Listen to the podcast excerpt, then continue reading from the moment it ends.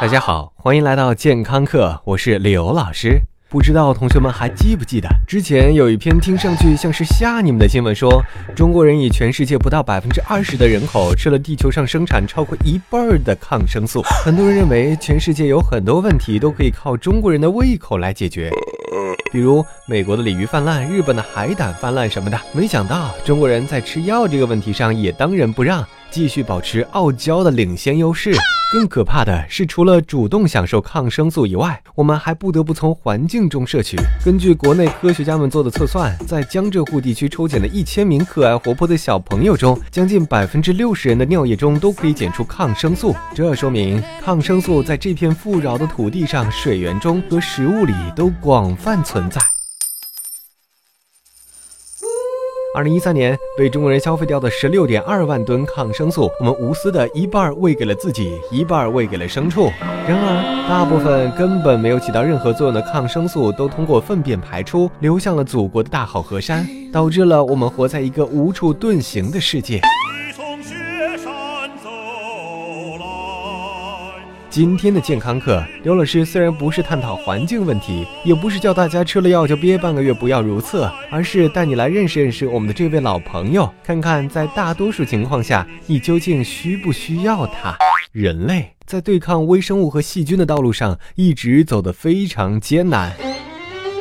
从前，除了自己的抵抗力，好像根本没有其他的什么指望。但是，这一切在上世纪三十年代，随着青霉素的发现而被完全改变。人类第一次有希望站到了细菌的上风。但是，细菌们并未罢休，而是通过不断的演进，实现了从诺基亚到 iPhone 的跨越。而科学家们也一直在靠发明更强大的抗生素来降妖除魔。但这一切，有可能因为人类的滥用而被彻底改变。为什么？为什么？为什么？为什么？为什么？为什么？为什么？因为我们的滥用直接导致新奇的科学家跑不过细菌升级的脚步，啊这不是换服务器能解决的问题。那么，无知的人类对于抗生素究竟有哪些误解呢？误解一：抗生素等于消炎药，等于杀灭一切感染。首先，抗生素和消炎药绝对不能划等号。消炎药是一种抗炎和调节免疫系统抄家伙干架的制剂，比如布洛芬和阿司匹林；而抗生素赤裸裸的只具备杀灭微生物的作用。而感冒、流感和大部分支气管炎都是由病毒引起的，比如导致普通感冒的病毒有两百多种，而微生物，也就是细菌、霉菌等等，和病毒是八竿子打不着的两个帮派。我们生拉硬拽对自己没有任何帮助。很多医生莫名其妙的在你感冒、喉咙发炎的时候给你上吊瓶、推点青霉素、左氧沙星等等，都不会对你的感冒和咽喉炎有任何帮助。误解二，抗生素没有副作用。现在有很多人都已经成为酸奶达人，都知道对自己肠道菌群的保护是有多么重要。除了肠道，人体遍布几千万各种细菌，别怕别怕，它们对人体只有好处。而专杀细菌的抗生素，特别是广谱抗生素，对于这些小伙伴们是有毁灭性的。所以，抗生素可能直接会导致你腹泻、恶心和呕吐，你可能会有很长时间肠道不舒服。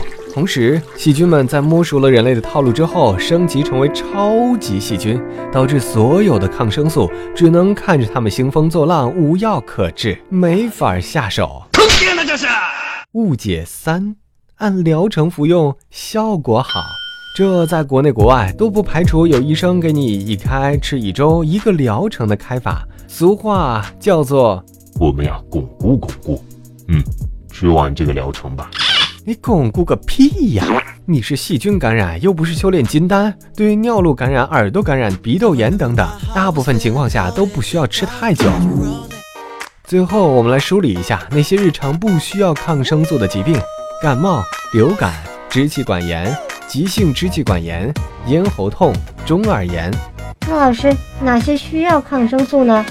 需要抗生素的病毒性感染，它们有百日咳、脓毒性咽喉炎和尿路感染。最后，刘老师再呼吁大家：没有靠谱的医生，自己得懂点儿。为了子孙后代，小小的感冒还是乖乖的等免疫系统出手吧。感谢收听，回见。